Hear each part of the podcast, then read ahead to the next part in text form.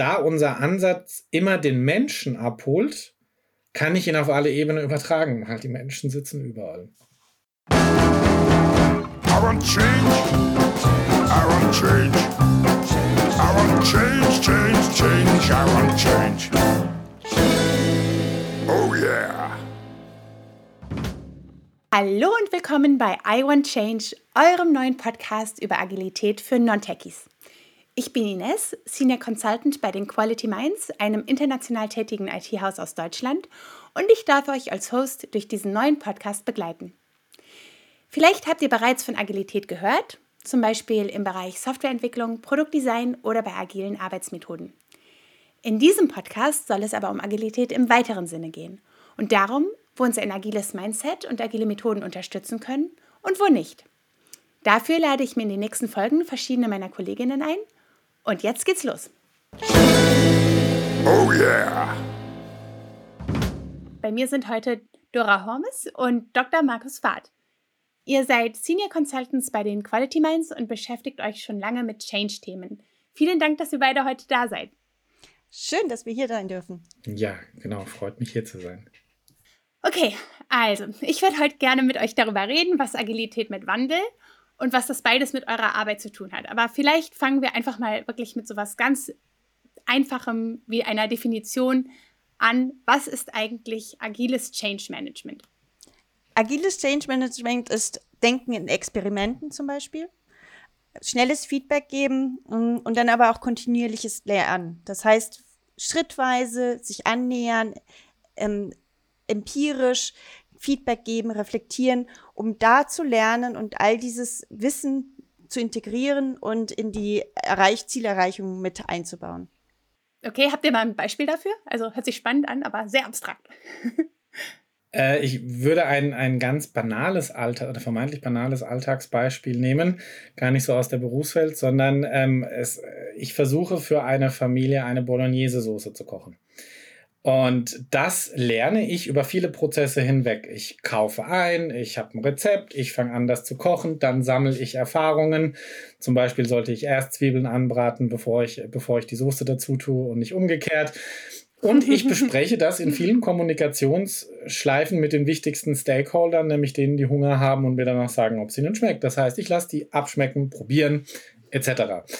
So, und das ist jetzt erstmal, all das mhm. bedeutet auch agiles Herangehen. Und jetzt kommen wir zum Change. Und zwar tritt Change oder Change Management brauche ich immer dann, wenn ich merke, es tritt eine größere oder auch kleinere Veränderung ein, die da nachhaltig etwas verändert. Sagen wir, ich habe eine Familie, die seit Jahren meine Bolognese-Soße mag und jetzt habe ich aber zwei Familienmitglieder, die gerne vegan sich ernähren möchten. Und dann muss ich lernen, eine andere Soße zu kochen. Genau, und dann geht es darauf was Bestandsaufnahme? Was ist jetzt anders? Was sind, wieso ähm, sind die Vegetarier oder vegan geworden? Ähm, was ist entsprechend ihnen wichtig dabei? Ähm, wie kann ich quasi die neuen Bedürfnisse, die, die, die neuen Parameter einbinden und meine Bolognese, die bis jetzt geschmeckt hat, so anpassen, dass sie trotzdem genauso gut schmackhaft ist und schmeckt ähm, allen Familienmitgliedern, aber die Anforderungen, die neuen, nämlich vegan, ähm, erfüllen. Und das ist dann im Zuge ein Verhandlungsprozess und so kommen wir dann zusammen, dass wir ähm, als Familie gemeinsam neu definieren, wie wollen wir es zukünftig machen. Okay, und also praktisch was am agilen Change Management dann anders ist als am traditionellen Change Management ist, wie du das gerade gesagt hast, dass ihr als Familie verhandelt, oder? Richtig, und die alle Parameter, wie gesagt, ähm, auf den Tisch kommen und jeder äußern darf und soll, ähm, was ihm wichtig ist. Und so kommt man dann zusammen und kann einen, einen gemeinsamen Nenner und ähm, ein gemeinsames Vorgehen definieren. Okay, das ist natürlich spannend. Das ist äh, wirklich ganz anders. Ne? Wenn, wenn, man, also wenn ich mir das jetzt so vorstelle, normale Change, in Anführungsstrichen, normale Change-Prozesse sind ja wirklich oft sehr von oben geleitet. Irgend, ich sag mal jetzt in einem Unternehmen, irgendein CEO oder eine CEO denkt sich XYZ aus und alle müssen mitziehen. Aber wenn ich euch richtig verstehe, dann begleitet ihr eure KundInnen so, dass wie du gerade gesagt hast, alle an einem Tisch sitzen und es mehr Austausch gibt. Die Augenhöhe ist wichtig die Augenhöhe, sich auszutauschen, okay. Vertrauen zu haben, transparent zu sein, gemeinsame Werte zu definieren und ähm, sichtbar zu machen. Und durch diesen Prozess immer wieder neue Verhandlungen zu führen darüber, wie wollen wir eigentlich was machen. Ja, und äh, ich denke, also ich würde es an, an zwei Punkten, die nochmal unterstreichen und daran festmachen. Das eine ist wirklich der Unterschied jetzt zu einem klassischen Vorgehen, ähm, dieser ganzheitliche Blick. Das heißt, ich mache mir wirklich auch von kleinen Details über große Strukturen Gedanken. Und der zweite Schritt ist, ich habe diese engen Feedback-Schleifen, in denen ich es anpasse und lerne. Das ist, was ich meinte. Wenn ich jetzt eine Familie habe, in der zwei Personen beispielsweise sehr gerne weiter Fleisch essen möchten, zwei Personen aber auch aus ethischen, moralischen Gründen das ablehnen, werde ich Konflikte haben. Dann muss ich auch quasi lernen, mich darum zu kümmern. Ich habe Risiken dafür, dass es nachhaltig Probleme gibt, dass da irgendwie böses Blut entsteht. All das muss ich mich bringen und dann, darum, oder all, um all das muss ich mich kümmern. Und am besten tue ich das, indem ich möglichst viel berücksichtige. Und äh, um ein einfaches Beispiel zu sagen, ja, es kann in einem Unternehmen beim Change-Prozess gravierende Unterschiede machen, welche Altersgruppen ich drin habe, welche kulturelle Background ich drin habe, welche Vorerfahrungen. Und all das sind Sachen, wo ich die Menschen akzeptieren muss und abholen muss. Und um am Kochen zu bleiben, das ist wie das simple Beispiel, dass es tatsächlich einen großen Unterschied macht, wenn jemand sich vegan ernähren möchte, dass ich äh, jahrelang vielleicht mit Butter anbrate und das sollte ich dann nicht mehr tun, dann sollte ich es mit Olivenöl tun, als Beispiel. Und genauso ist der Blick für die kleinen Details und wie sie mit dem Großen ähm, zusammenhängen. Äh, das ist, würde ich sagen, es sind beides Markenzeichen des agilen Change Managements. Mhm. Okay, ja, super spannend. Jetzt ist natürlich die Frage, äh, also das, wenn man das so hört, es hört sich eher kompliziert an. Was muss man dann dafür können? Also ich habe ja eben schon gesagt, ihr seid als äh, Senior Consultants bei den Quality Minds tätig, aber was macht ihr denn da eigentlich? Ja, so wie wir es gerade beschrieben haben, ähm, diese Familie, die hat unterschiedliche Bedarfe. Das heißt, ähm, wir als Change Manager und Scrum Master, agile Coaches und äh, Lerncoaches, wir kommen dahin, um der Familie einen Raum zu geben, äh, sich auszutauschen. Und da hat die Agilität viele schöne Meetings äh, vorgesehen, die genau das ja unterstützen. Es gibt so, das sogenannte Daily wo sich jeder kurz und knapp austauscht, Daily Stand-up.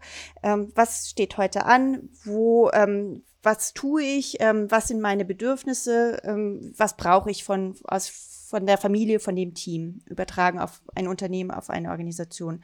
Und Neben dem Daily gibt es aber auch ein Review, ähm, um zu gucken. Äh, jetzt hat äh, eine Person diese Bolognese-Soße gekocht, die vegane Bolognese-Soße. Schmeckt die? Ähm, was hat sie dafür verwendet? Ist das schon in die richtige Richtung? Ähm, das heißt, die Familie kann das dann auch nochmal gemeinschaftlich abstimmen. Und All diese Treffen werden durch agile Change Manager dann mit begleitet, um äh, diesen Austausch zu ermöglichen und immer in dieser Kontinuität zu bleiben, Feedback zu bekommen ähm, und dann schrittweise besser zu werden. Und was macht ihr noch so? Also außer äh, diese Events da zu veranstalten? Also was, was sind sozusagen eure was sind eure Werkzeuge, eure Methoden äh, für dieses agile Change Management? Also unabhängig von äh, jetzt den Meetings, die wir hatten, gibt es zum Beispiel sehr, sehr viel im Bereich der Dokumentation auch, was man machen kann. Also ne, das ist dieses Rezepte schreiben und Rezepte weiterentwickeln. Ähm, das heißt, ich kann äh, gewisse Tools verwenden, um abzubilden, habe ich alles, was ich brauche. Also äh, in einem Arbeitskontext heißt das, habe ich alle Personen, alle Skills an Bord, die ich brauche. Sind die auch, da sind wir mit den Meetings so befähigt, dass sie die anwenden können, haben die Hindernisse, ähm, habe ich alle Tools, die ich brauche. Also ich kann tatsächlich sehr, sehr fähige Menschen haben, aber denen fehlt die Infrastruktur, denen fehlt die Technik oder ähnliches. Und das ist so wie mein Blick in den Kühlschrank, dass ich weiß, wo ich das im Supermarkt kriege und dass ich die richtigen Kochgeräte habe, dass sie idealerweise noch sauber sind. Also all diese Sachen, es gibt quasi eine, überall gibt es sowohl die Tools im Sinne von wirklich, wie man es versteht, einer Technik, einer Map, einem, einem Programm, das ich benutze, um etwas zu tun und aber eben auch das Tool der Methodik, was wir vorhin schon sehr schön erklärt hatten, wie ich die Menschen kontinuierlich zusammenbringe. Und das ist bei meinem Kochen, ich habe meine Geräte, ich habe meine Zutaten, ich habe meine Einkaufsstellen.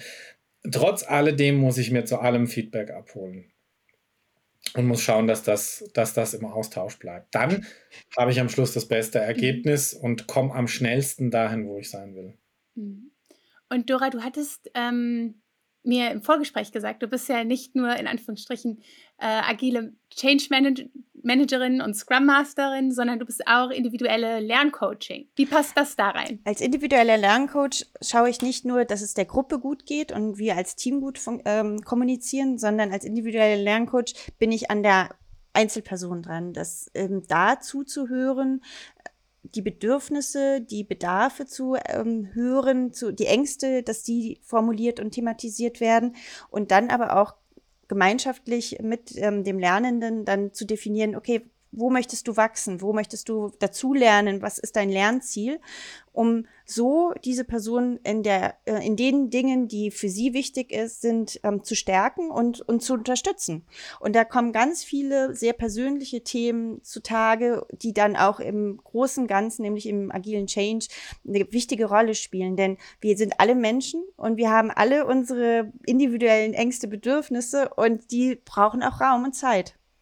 Ja, das kann ich mir gut vorstellen. Auch gerade in der Change-Thematik ne, hört man das ja immer wieder, dass Menschen äh, eigentlich überhaupt gar keine Lust auf Veränderung haben. Ne? Also ich weiß nicht, ob es da irgendwelche vielleicht äh, psychologischen äh, Einsichten zu gibt, wer, wer sich gerne verändert und wer nicht. Aber äh, wir hören es ja immer wieder. Manche Leute, manchen Leuten scheint das sehr leicht zu fallen und anderen weniger leicht. Und ähm, also du unterhältst dich dann sozusagen mit Individuen darüber, wie Sie sich gegenüber Change positionieren und wie Sie diesen Change auch für sich gestalten können? Oder was genau machst du? Unter anderem, beziehungsweise auch ähm, dem ganzen Raum zu geben, erstmal überhaupt zu formulieren sich bewusst zu werden, was brauche ich, wer bin ich, welche Rolle habe ich, ähm, was macht die Veränderung gerade mit mir. Und tatsächlich einige oder viele Personen ähm, trauen sich das gar nicht in der Gruppe zu formulieren. Und ähm, um das Gesicht nicht zu verlieren, um ähm, da auch keine Unstimmigkeiten hervorzurufen, Konflikte zu schüren.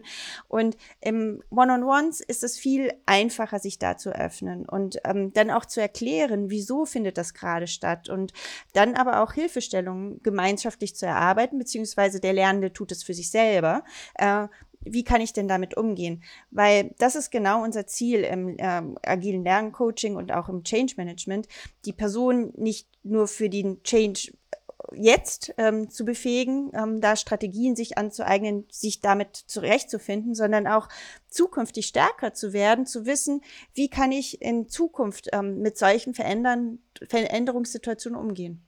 Ich würde sehr gerne auf dieses ähm, Lernen gleich nochmal zu sprechen kommen, aber äh, Markus, wenn ich darf, magst du vorher noch mal ein bisschen erzählen aus euren Kundenprojekten, was für Art von Change-Entwicklungen äh, seht ihr denn da?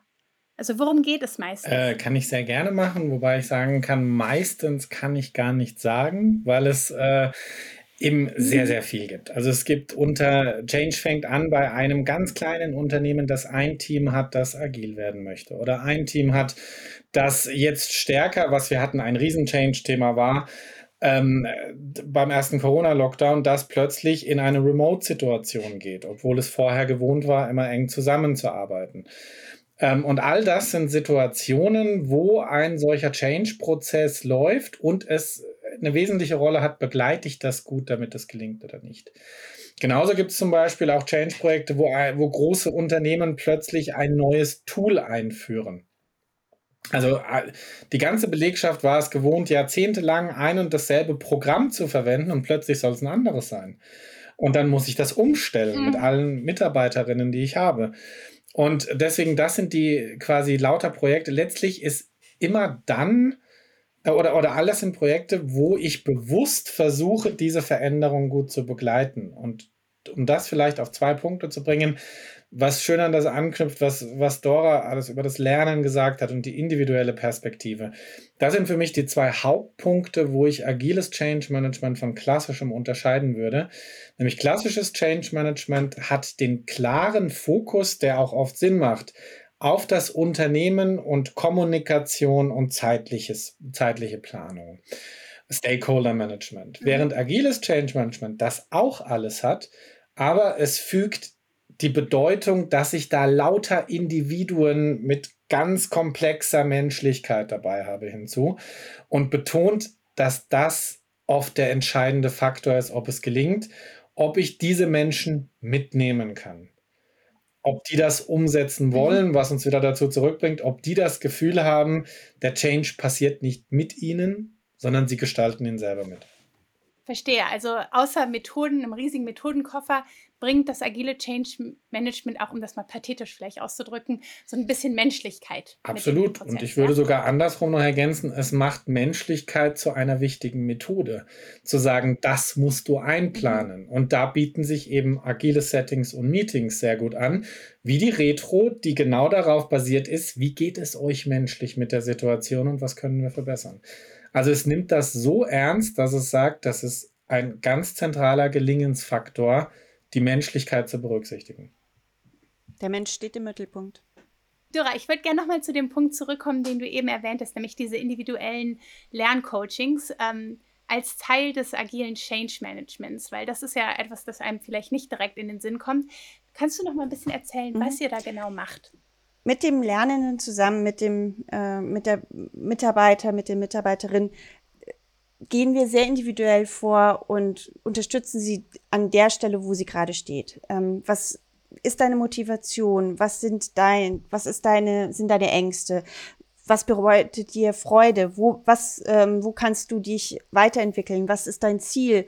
Und dort docken wir an und begleiten diese Person ihre Ziele zu erreichen, gleichzeitig aber auch ähm, ja zu reflektieren, was sind vielleicht Hindernisse, um das Ziel zu erreichen und wie könnte die Person eigenständig, selbstständig ähm, diese Hindernisse beiseite tun. Und tatsächlich ist es dann ein, eine Methode, sie dazu zu bewegen, ähm, immer wieder sich hier zu hinterfragen und diese Selbstreflexion ähm, ist entsprechend dieses Lernen, was sie dann auch auf ähm, organisationeller Ebene anwenden kann im Team. Ähm, wenn es jetzt einen großen Change, ein großes Change-Projekt gibt, ähm, wie kann ich, welche Rolle habe ich da drin? Wie kann ich dazu beitragen? Ähm, und was brauche ich, um das äh, Ganze zum Gelingen zu führen? Und Markus, funktioniert das auf deiner Erfahrung nach äh, auf allen Ebenen? Also äh, Dora, du erwähnte, erwähntest gerade die MitarbeiterInnen.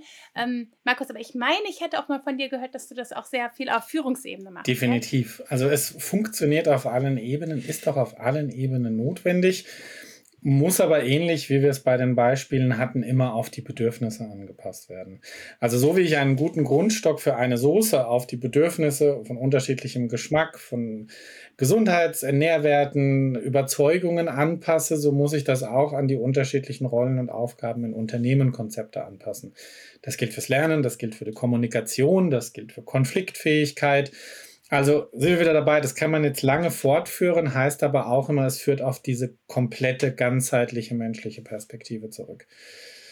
Und ja, also äh, dementsprechend ist es auch zum Beispiel ein ganz wichtiger Faktor und auch den kriege ich nur und oder der, der für alles wichtig ist, ist die Motive zu verstehen. Was, was will man denn genau erreichen? Sei es auf der Führungsebene, auf der Mitarbeiterinnen-Ebene oder als Unternehmen. Also für mich ist immer die wichtigste Frage, wenn ich mit Kunden rede, egal wie, ist die erste, warum wollt ihr das denn machen?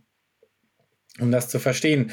Ich muss zum Beispiel verstehen, warum möchte jemand vegan werden? Warum möchte jemand beim Fleisch bleiben? Weil wenn es zum Beispiel rein geschmackliche Aspekte hat, dann ist es oft gar nicht so, also da ist aber das Konfliktpotenzial niedriger. Wenn es Überzeugungsaspekte hat, dass ich nicht möchte, dass Tiere gequält werden oder sterben, dann habe ich ein sehr viel höheres Konfliktpotenzial und muss sehr viel genauer auf die Kommunikation mhm. achten.